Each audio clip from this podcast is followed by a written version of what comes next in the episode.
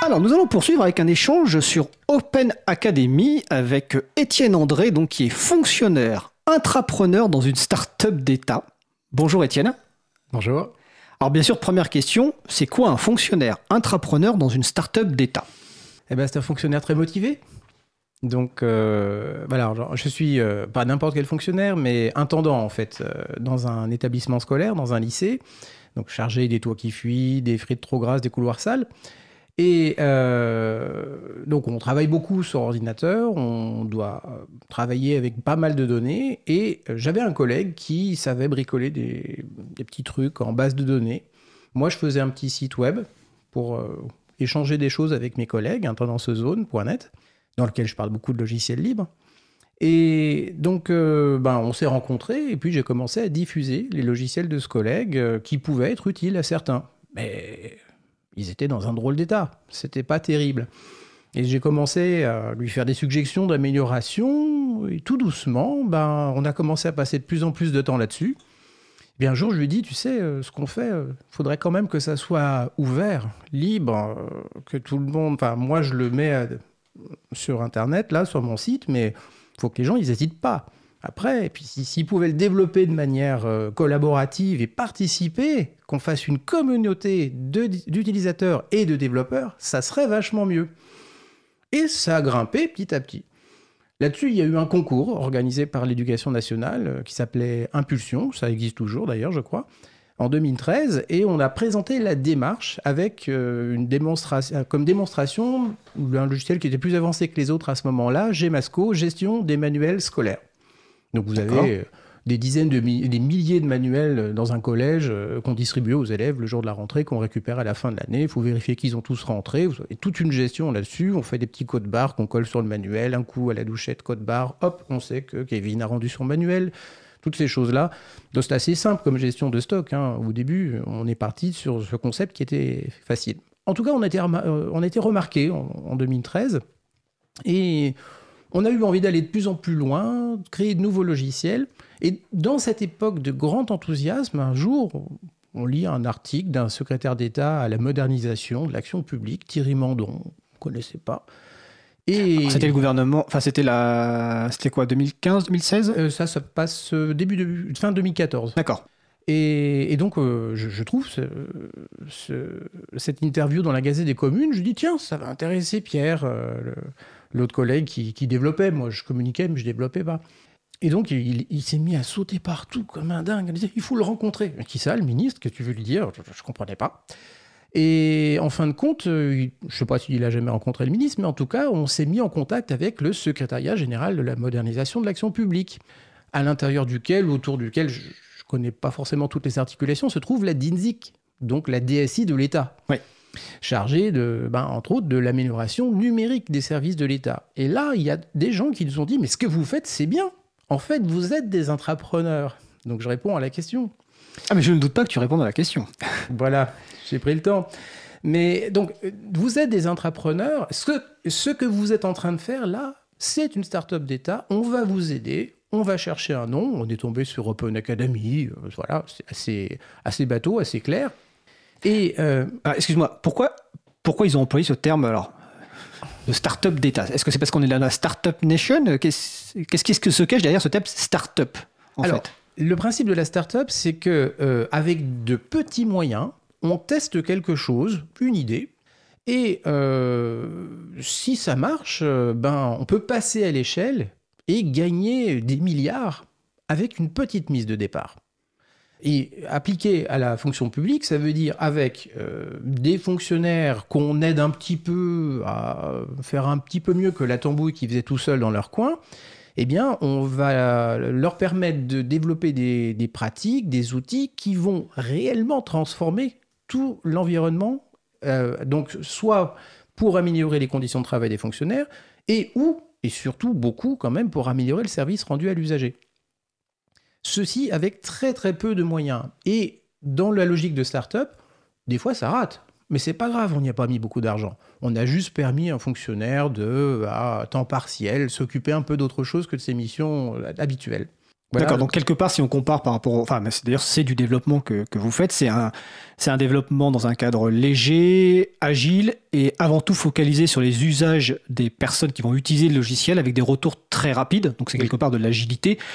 Bon, le terme startup d'état peut-être peut faire peur, mais en fait, on comprend un peu mieux l'objectif qui est, comme tu le dis, de d'essayer, d'essayer de produire un outil qui va correspondre à des besoins, de l'adapter, puis si ça marche, tant mieux, si ça marche pas, tant pis. Et donc, dans, dans, dans ton cas, le projet, enfin, le, cette startup d'État, entre guillemets, s'appelle donc Open Academy.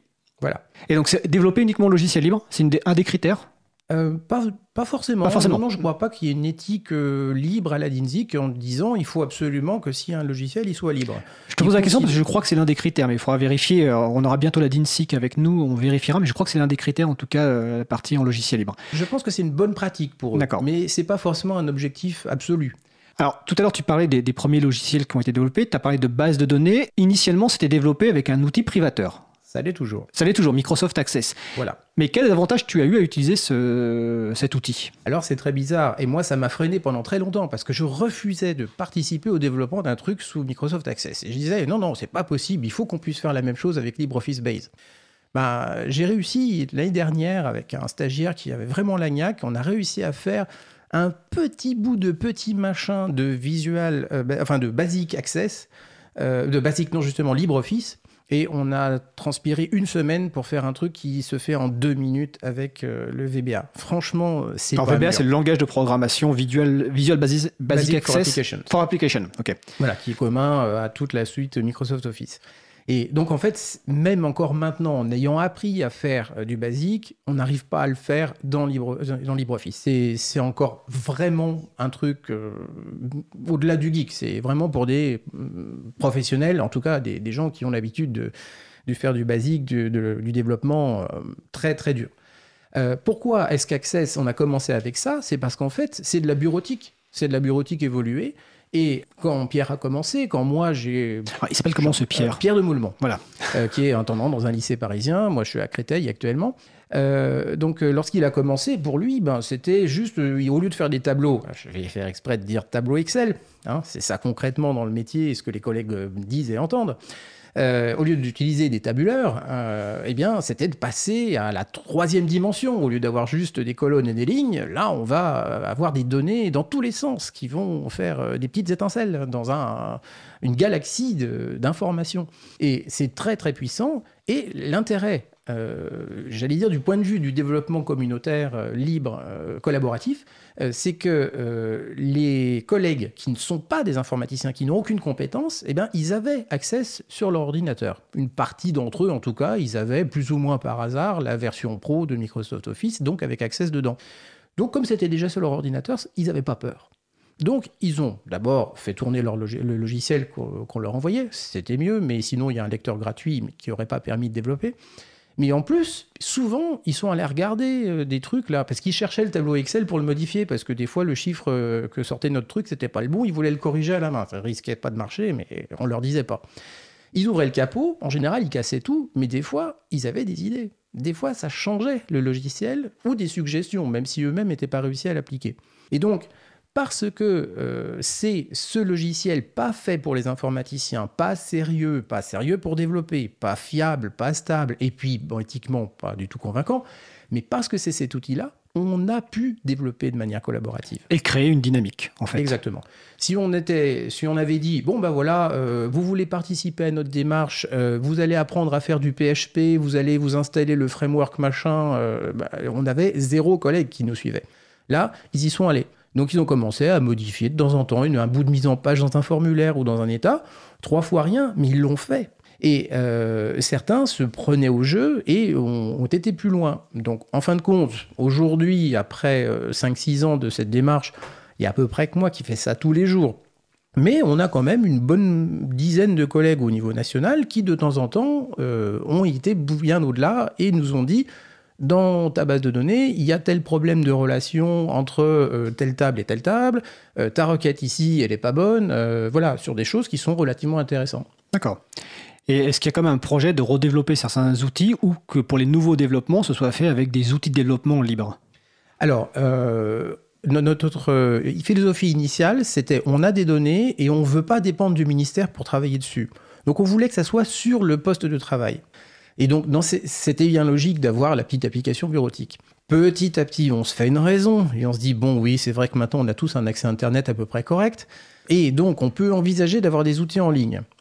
Donc, euh, à partir du moment où on a des outils en ligne, euh, ben, on va passer à un autre mode de développement, un autre, euh, un autre type de travail.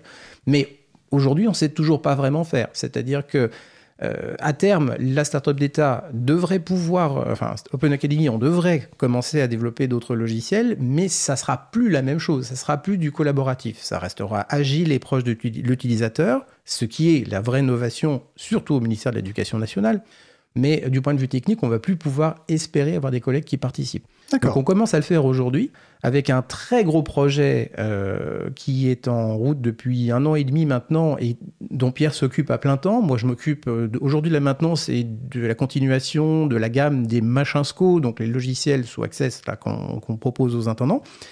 Et euh, Pierre, lui, euh, aujourd'hui, avec le soutien du ministère de l'Éducation nationale dans le cadre du laboratoire d'innovation 110 bis, puisque c'est le 110 rue de Grenelle, l'adresse du ministère, euh, donc au 110 bis, eh ils lui ont donné les moyens pour embaucher trois informaticiens, des vrais, et puis des gros, des libristes purs et durs, des, des gens qui connaissent l'April, qui connaissent Framasoft et toutes ces choses-là et donc euh, qui sont en train de développer, alors je ne sais même pas sous quel langage, excusez-moi de pas, je, ne suis pas très très peu associé au projet, mais en train de développer un système qui s'appelle Dossier-SCO, et donc il s'agit de dématérialiser le dossier d'inscription au, collège. Hmm, d'accord. Donc le, la description, et s'il y a des parents d'élèves ou des collégiens qui nous écoutent, ou, ou, des gens qui y étaient il y a peu de temps encore ils connaissent bien le truc, c'est-à-dire que euh, au mois de juin, là maintenant, on vous fournit une liasse de 5 ou 10 papiers différents avec, euh, ben, il faut remplir le prénom, le nom, l'adresse, etc. Comme si l'éducation nationale et le collège ne connaissaient pas déjà tout ça. Et on a tout ça dans les bases de données. Donc en fait, il s'agit tout simplement de euh, permettre aux gens de se connecter, d'aller confirmer ces informations. Si on a besoin d'un justificatif, on le prend en photo avec un téléphone et on envoie ça au serveur et c'est marre. On n'a pas besoin d'en faire plus. Bah écoute, Étienne, je te remercie. J'encourage évidemment tous tes euh, collègues et aussi les, parents d'élèves à s'intéresser à ce sujet. Donc, le site web d'Open Academy, c'est openacademy.beta.gouv.fr. La référence est aussi sur le site de l'April. Est-ce que tu souhaites ajouter une petite phrase? Euh, là, là, on aimerait bien être mieux soutenu par le ministère de l'Éducation nationale, mais pour Dossier SCO, il y a un bel effort là. J'espère que c'est le début. Euh, voilà. Eh bien, on encourage le ministère de l'Éducation nationale à mieux soutenir ce projet encore plus. Merci, donc c'était Étienne André, donc, qui travaille au ministère de l'Éducation nationale en tant qu'intendant dans un lycée. Bonne journée Étienne. Merci Fred.